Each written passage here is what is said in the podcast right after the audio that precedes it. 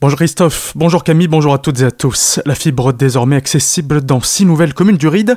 Un peu plus d'un an après le début des travaux de déploiement, cette nouvelle technologie est ouverte à la commercialisation dans les villages d'Artelsheim, Botsheim, Elsenheim, Essenheim, Mackenheim et Markelsheim.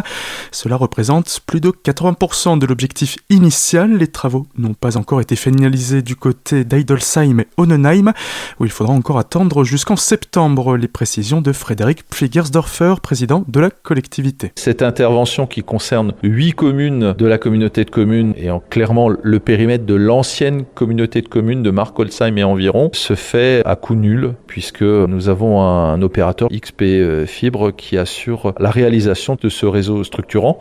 Cette situation est différente de la partie euh, nord du territoire et de Grussenheim, territoire pour lesquels euh, nous nous sommes engagés financièrement dans le cadre de Rosas à plus d'un demi-million d'euros. Des propos recueillis par Solène Martin. Retrouvez toutes les informations dans notre article sur le site azur-fm.com dans l'onglet Actualité régionale.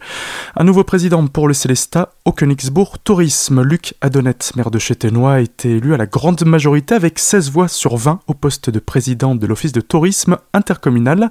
Une fonction qui avait été laissée vacante suite au départ de Clotilde Substar du conseil municipal célestadien. L'écotourisme continuera d'être à l'honneur lors de son mandat. On écoute ses précisions. Un des grands axes du tourisme, c'est de plus en plus l'écotourisme, en particulier avec euh, les cyclistes et le développement des vélos à assistance électrique qui permettent de toucher aujourd'hui une frange de personnes qui avant ne pratiquaient plus le vélo et qui du coup là peuvent de nouveau pratiquer parce que c'est une aide appréciable et donc il y a toute une réflexion qui est en cours au niveau touristique pour euh, accueillir cette clientèle qui utilise les vélos à assistance électrique. Et dans le projet de maison du tourisme sur Châtenois sont prévus 10 emplacements pour de recharge pour vélo et de location de vélo. Des pistes cyclables devraient également continuer de voir le jour pour une meilleure circulation douce. Ces réflexions sont conjointement menées par la collectivité européenne d'Alsace, la communauté de communes de Célestat et le pôle d'équilibre territorial et rural. Les plateformes de collecte des dons pour l'Ukraine sont saturées. Depuis le début du conflit, deux opérations de solidarité ont vu le jour sur tous les territoires alsaciens. Pour centraliser les dons, les collectivités territoriales travaillent en partenariat avec la protection civile qui reçoit et distribue les dons matériels.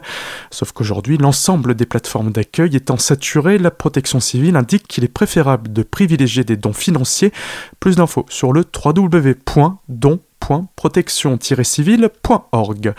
Deux conducteurs arrêtés à Célestat pour conduite en état d'ivresse. Le premier été contrôlé route de Strasbourg dimanche matin à 5h. Son taux d'alcool affiché 1,34 g par litre de sang. Âgé d'une vingtaine d'années, il expliquait en garde à vue avoir bu quelques verres de vodka dans une boîte de nuit allemande.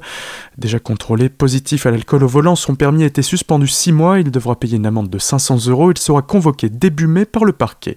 Le second a été arrêté lundi peu après minuit alors qu'il circulait du Guissen, contrôlé à 0,98 g d'alcool par litre de sang. Il sera également convoqué ultérieurement.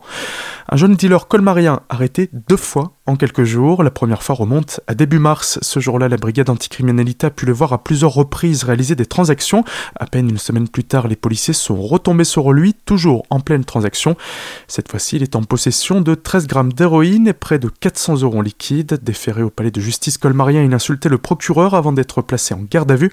Il a été jugé hier en comparution immédiate et condamné à 10 mois de prison ferme. Tout de suite, le retour de la matinale avec Christophe et Camille. Très belle journée à l'écoute de votre radio.